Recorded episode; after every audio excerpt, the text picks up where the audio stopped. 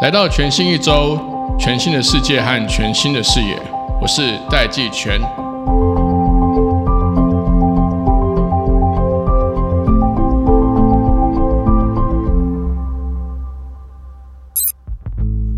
今天这一集，我们特别邀请到大家熟悉也很喜欢的陈运农陈教授 Vivian。那陈玉农教授呢，是国立台湾大学资讯工程系的副教授。在这集里面呢，我们讨论了三个题目。Vivian 用他深厚的这个机器学习和 AI 研发的这个背景和理论经验，用一种很温柔 step by step 的方式，循循善诱的告诉我们，为什么我们不用太担心 AI 会取代人类的工作。我们应该做哪些事情来让 AI 成为我们的助力？那延伸的这个部分呢？不管是各行各业的工作者，我们可以怎么样来跟 AI 合作？怎么样来跟 AI 一起进步，成为一个更好的工作者？我们在节目里面也讨论到了，在 AI 的时代，要来怎么样教育我们的孩子，让 AI 来帮助我们，而不是去恐惧 AI 会为我们带来的冲击。我们一起来听。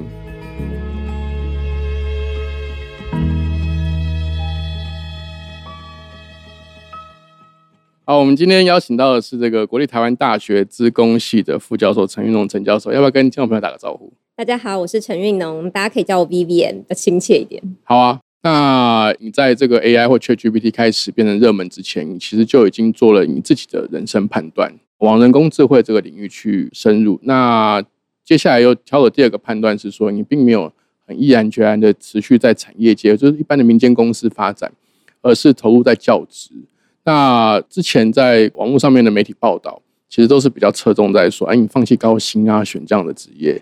我看到你在其他的媒体在受访的时候，其实我我发现你是不太担心 AI 会取代人类工作的。你是怎么看这个这个事情？因为譬如说，不管是 McKinsey 的报告啦，还是甚至是高盛或其他的，他们一方面会说 AI 大概一年会增加七趴的这个生产率或产值，但二方面他们又会说 AI 会取代大量的工作。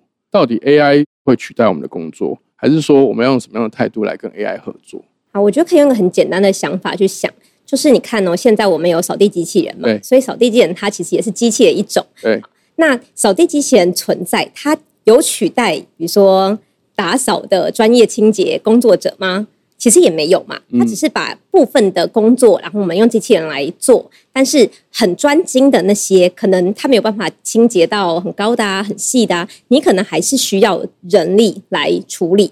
那我觉得，不管是各个领域，其实都一样的。举例来说，我们如果想要把 AI 用在法律工作者上面，好了，的确里面可能有很多的工作是 AI 可以做得很好的，但它不代表说这所有所有的律师可能都会被 AI 所取代。只是，如果原本的律师他做的事情只是比较基本的文件整理，那他的工作的确有可能被 AI 所取代。我们就期待真人需要做到比 AI 可以做到更高一阶。他如果帮你做了基本整理好，你能不能够把时间花在后面的更多呃需要人才可以完成的事情上面？所以我觉得他不会直接取代这个职业，而是的确有可能让这个职业的需要的人力变少，然后。进入的门槛可能变高了，因为可能你如果做的是跟 AI 一样，可能是没有什么竞争力的。这个会不会衍生出两个可能的观察啦？比如说，像一开始就是我们从这个农业社会进入工业社会的时候，那个时候也有一个类似的情况，就是说这些耗能或者是产出效能比较高的这些可以辅助这个农民耕作这些机器或工业化这些设备，它让平均每一个农夫可以耕种的面积是乘以几十倍、几百倍的。也因为这样子的一个趋势，所以释出的这些人力呢，让这些人力可以进到大城市。最早，譬如说像曼彻斯特，去当这个纺织工厂的工人，所以他就从一个从农民变成一个去跟机械合作的一个新的劳工阶层。也是因为这样的冲击，所以后来这工业革命发展了很久之后呢，马克思才提出《资本论》，说就是当然是新的经济形态啦。那开始会有这些左派啦，或者这种共产的这个意识形态出来。那现在这个趋势，按照 Vivian 你刚刚讲的，是不是说可能会被取代的劳工，他会有两个选择，一个一个是变成说你会使用这些新的机器，因为你跟 AI 合作，你可以做的更多，对，更有效率。那另外一种就是干脆就是去应征新的职业，对对。那如果是这样的话，我们先看第一个，不管是扫地，或者是像我跟我一个医生朋友，他就说他觉得 AI 会取代那些不用手的医生。虽然我心里面会觉得，嗯，可是其实像达文西机器人也开始不一定需要医生直接用手啊，还是可以医生去操控一个机器人，但是它的这个精确度会比人的手要更精确。它甚至有很多辅助的措施。他的意思是说，譬如说像开药，或者是说判别 X 光片这些工作，其实 AI 都会做的比一般的医生要好。所以如果是第一种，那是不管是扫地，还是你是医生，还是你是律师。要时时去注意，说 AI 已经可以取代的某一些工作，变成跟 AI 合作的专业工作者，要不然就是往 AI 领域去变成，比如说像现在还有很多新的工作，叫做 AI 的咏唱师。嗯，AI 到底会取代我们哪些部分？我们怎么去跟他们合作？这个会是一个好的一个态度。对，我觉得最重要其实就是应该要保持开放态度，然后你可以多用。因为就像是你可以想象，在搜寻擎刚出来的时候，一开始大家可能也不知道怎么下关键字嘛，不知道怎么搜。但是当你用多了之后，你可能就会发展出一套自己很容易搜出你自己需要的东西的方法。那其实跟 AI 互动也是一样，因为 AI 它会继续进化嘛，所以你不能说它现在。有一个很好的策略，你就是这样做就对了。它也会成长，所以你每一个人可能有自己不同的使用情境，只要你多用，你就可以自己跟它发展出比较符合你需求的用法。那你跟它互动的过程中，你就可以发现说，诶，哪一些情境它是做的很好的，哪一些情境它是还有待加强的。那你可能就可以把更多的心力花在他可能做不好，我们还是需要人类去做的部分。那他可以做得很好，你就可以。比较放心的把一些工作交给他。Vivian 讲的话，我是会比较放心的，因为你完全理解后面机器学习跟 AI 可能的进步的方向，或者是它某一些技术训练上的局限性。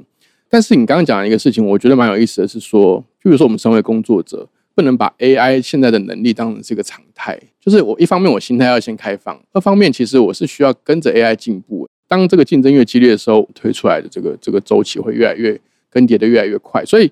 对于我们这些工作者来说，是不是第一个要像刚刚这个 Vivian 讲，要 open-minded 去接受这个事情？但是在实物上面，就是我们要去假设 AI 是会一直很快速的动态成长，而我们必须要跟着它去成长。对，因为你可以把 AI 就想成像一个人一样，它就是一个已经饱读诗书的，比如说大学生。对，那它当然会随着大家使用它，然后资料越来越多，能力就开始成长嘛。那当然也有可能因为未进去的资料。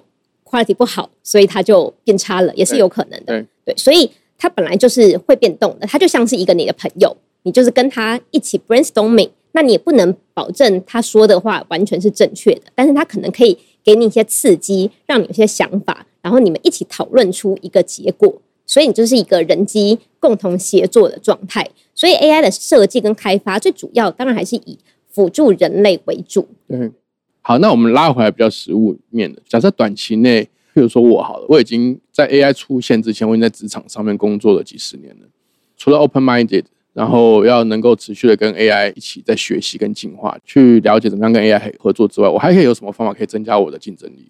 其实我觉得应该是以你原本做的这个工作，然后有哪一些是在这个领域上面的专业知识 （domain knowledge），因为这件事情其实是对于一般的 AI 可能很难知道的，它可能在大部分的任务上面可以做到八九十分，但是它要在特定任务上面做到一百分，九十到一百还是有很大这个距离。那如果你在这个领域耕耘多年，你其实是有能力可能做到九十八、九十九，对。但是 AI 现在可能就是八十几、九十，那你人其实你就可以用你这个领域上面的经历跟你的专业知识，让你跟 AI 一起协作，然后能够。让他帮助你，让你花更少的时间。最简单的可能就是做到你原本可能就可以做的九十八分。那更好的可能就是因为在他帮助下，你原本可以只能做到九十八分，但现在你可以做到一百分了。这个跟我的使用间是蛮像的，就是我可能原本要去想一些切角啦，甚至我要拟仿钢啦，我可能写个大概，对，让他去帮我长。长完之后呢，我看看我觉得不 OK 的，我再给他一个方向，我给他一些呃，对对对对对，这样。对，这就是你的 domain knowledge。所以很多人会担心说。诶，比如说他会不会取代你的工作？其实很难，因为他如果没有你的这些知识的话，也做不到。他其实也不知道怎么去指引他，说下一步应该怎么做，并不是说我直接叫他说，呃，你帮我写出这个仿纲，然后就咻就写完了。那他的那仿纲的 quality 一定是不如你跟他互动多次写出来的。所以没有跟人类合作的 AI 也不会比其他 AI 或者是比其他人类要优秀。就是说 AI 没办法单独完成这个事情。我觉得看领域。这也是我觉得，其实未来很多就 GPT 这些发展，有可能后来就会变成是垂直领域上面特定领域的 GPT，像是它可能。嗯，用于医疗的，它就有一个在医疗上面知识非常非常渊博，但它可能其他就不太知道。但是如果你是要问医疗相关知识，你就使用它，那这样子就可以在你的模型不用增加那么大的情况下，然后它也可以在特定领域上面做得好。所以我觉得现在虽然是这种比较通用型，但是通用型之后，我觉得就会发展有点像是大学毕业后你可能会念研究所专科这样，然后每一个人就会有不同领域的比较强的一些能力。对，未来可能就会有很多不同领域的这些 GPT，是不是有可能？譬如说像医疗，甚至医疗还可以分很多科，哎，那或者是像教育的 AI。我稍早才跟吕冠伟在另外一个会议嘛，他这几个月一直在轰炸我说，未来每一个学生都会有一个自己的 AI 助教。对啊，对啊，现在其实教育上面的这些应用，科技上面应用，其实就已经有用 GPT 来协助了，就是可以引导学生，因为其实教育本来就是一个需要高度克制化的。就不然，为什么大家为什么要请家教？就是因为他可以根据你错的地方，然后去规划下一个或问你对应的问题。但是过去我们的教育很难做到这件事情嘛，因为他就是一个老师对很多个学生，他怎么可能克制化每一个学生不同的分支？那现在因为 AI 就可以把这件事情可以实践出来。好，我们休息一下，马上回来。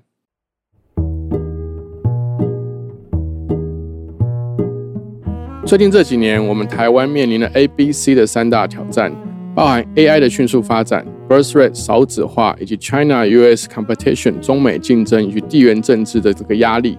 这三者都会强烈的影响我们的社会跟个人发展。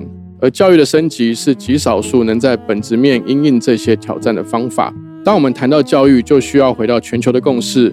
联合国在二零三零年永续发展目标中，确保有教无类、公平高品质的教育，以及提倡终身学习。AI 既是挑战，也是机会。我们可能会问：AI 能取代老师吗？AI 会改变我们要学习的事物吗？甚至 AI 会影响我们未来的工作吗？当教育 AI 能发展，让每个孩子不论出生都有机会成为终身学习者的愿景，并不遥远。因为没有学不会的孩子，只是需要更适合自己的学习方式。孩子是我们国家未来的人才，教育是我们众人的事情。我们希望凝聚大家的智慧，来帮助更多孩子。军医平台教育基金会会在九月二十二号到九月二十四号三天举办二零三零年教育 AI 年会，科技报局也会同步在我们的 Facebook 和 YouTube 上面直播。今天这一集的特别来宾陈玉荣教授也会在这一场活动里面担任语谈人。除此之外，我们也邀请了三位总统候选人以及我们的现任总统小英总统来到活动当中来为大家致辞。活动的详情请上网搜寻“二零三零教育 AI 年会”或点击本集节目的资讯栏的相关链接。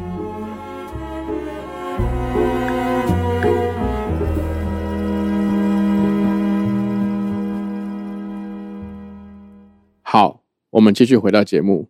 如果说像 AI 要延伸到基础教育，像听众一定有很多都是为人父母，送小朋友去小学啦，他基本上还是一个老师教很多学生，对，教的课都还是一样啊。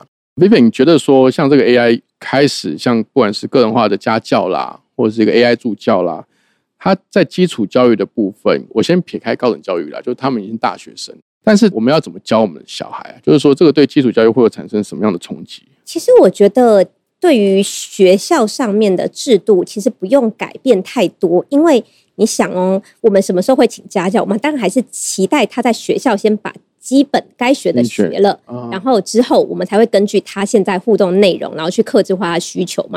对，所以现在可能可以多利用这些 AI 的技术，他们就可以。自己在做作业的时候呢，可以有更多比较像是探索型的作业。过去的作业可能就是呃选项，然后 A B C D，你就是我想，那我现在都用 AI 在做作业。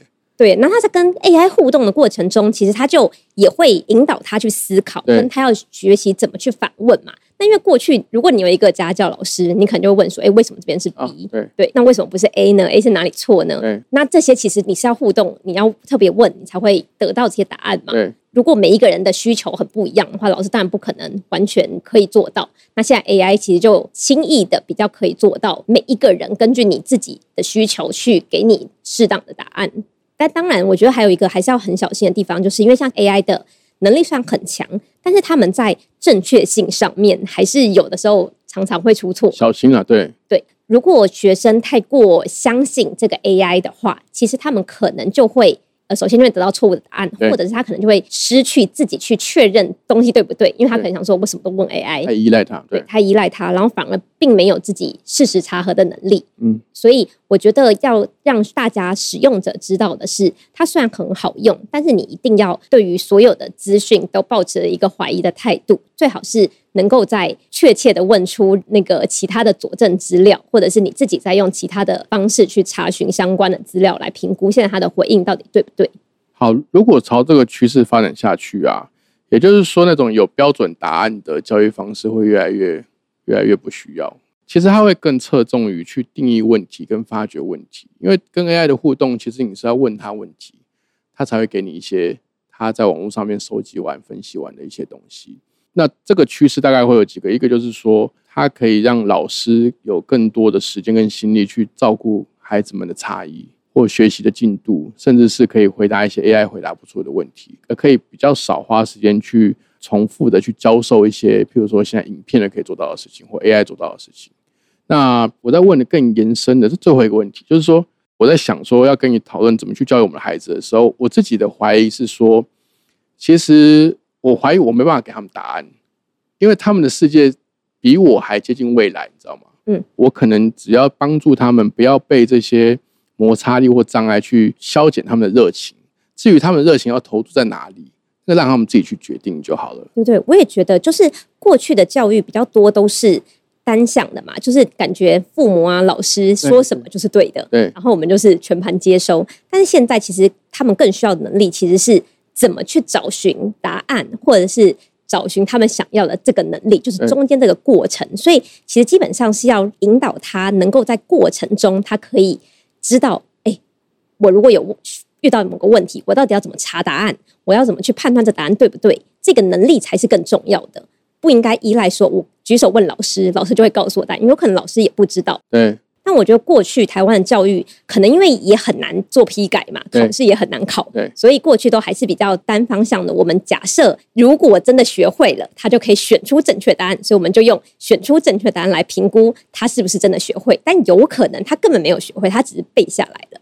像有一些国外的教育，可能就会要他们写一些小论文呐，然后根据他们 reason 的这些过程、批判的过程，然后去思考说：，哎，我们教导的东西，这些学生他有没有真的有这样子的想法？知道怎么去评估，然后列点，就是他们这个架构怎么样？就是会这种会评估更多抽象的东西，那那个可能才是。真的能够评估这个同学有没有真的学到他该学的能力的一个好的指标，但是他就很难一致，因为他就有点主观嘛。家长可能会说你这样不公平啊，不同人改可能就会有不同的结果。对，所以这其实也是一个对于教育者而言很困难的地方。就我们当然知道要克制化，比如说我们现在要批改作业，这个作业现在以前可能是选择题，现在变成申论题，大家的结果都不一样。那我以前可能就是看最后的结果对不对，然后我来评估这个人得几分。但现在我可能就是要看，哎，这个过程你怎么得到这样子报告的？你跟 AI 互动了半天，你跟他的对话过程，你知不知道要怎么跟他问？你知不知道这边有错？你要怎么叫他纠正？你这个整个过程都变得非常的重要。所以其实我觉得老师们当然可以花费比较少的时间在，比如说就是单向的授课上面，他可能就可以用影片来辅助。对，但是。更困难的其实是你要怎么从这些每一个人都不一样的互动上面，然后进行好的引导跟好的评估。对，所以对于老师来讲，其实也是非常头大。那你现在怎么评分呢？因为你刚刚在讲的时候，我觉得这个模式比较像研究所的引导模式，它甚至可能跟大学不一，大学甚至还有期中考、期末考。我印象中，我大学的时候，大概百分之八十都还是有标准答案的，它也是测验，不管要你计算啊，还是要干嘛，它还是有个标准答案。那你现在在学校带学生？你是怎么去评量他们的的分数？我觉得我我们领域算是还好，因为毕竟资讯工程就是比较应用，所以我们其实基本上就是评估他的程式写的如何。对，所以他如果可以借由跟 AI 的互动，可以更快速的写出他的作业啊、程式，或者写得更好，那当然就 OK 嘛。嗯，因为他最后出去工作的时候，他一样还是可以用 AI 这些技术，并不会阻止他。对，所以他的这个能力其实是可以适用在他之后。的职场的。我懂。所以，我们就是评估他最后的成果有没有达到我们期待的要求，可能就行了。那不管是他全部自己写，还是他是跟 AI 一起互动，我觉得其实只要他能够讲清楚，其实是都开放的。对，但是我觉得对于一些比较不同的科系，可能就会差异比较大。所以，像之前我们学校其实有开一些讨论会，要怎么给这些指引。比如说，有一些作业可能它就是一个翻译，对，那你原本自己翻，跟你现在用 ChatGPT 翻，ChatGPT 就翻的很好啊。那可能老师就要在课堂中，比如说，他可能就是期待你借由这个课，可以学到说为什么这些东西会翻成这样，就是比较深入的一些翻译的内容。虽然他只能说，请不要使用，可是他也。无法真的去看出它的有没有用嘛？所以，呃，一些折中的方式，可能就是他可能要在课堂里面会有一些课堂上面随堂考，让他们看出来你的你的作业跟你的考试是不是落差很大，来去评估。我们说不能用，那你是不是其实有偷用？然后让你真的能够学到这门课期待你要学的东西。不过大方向听起来还是会越来越引导到这个成果导向的评量方式啊，就是说最后看你。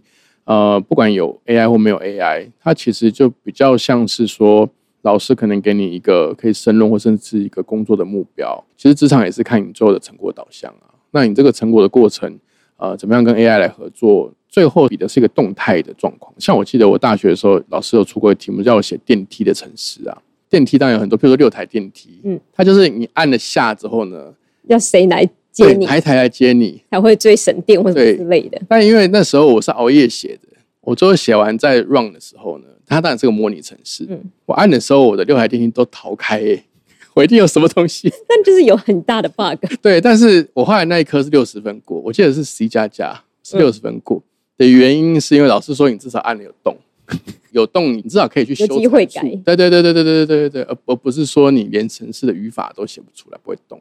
所以老师会跟我解释说，为什么我有六十分，这科是可以过的，只是说我投入的时间太少，我也没有去 debug，所以没有办法达成任务。所以这个就变成是最后还是看 performance 来决定说，哎，我这个学生他在解决这个问题的时候，他怎么去设想这个问题，怎么去解决这个问题来给分数，而不是像我们现在的是用一个固定的题目题组，然后有固定的分数，最后只是算你达成率啦。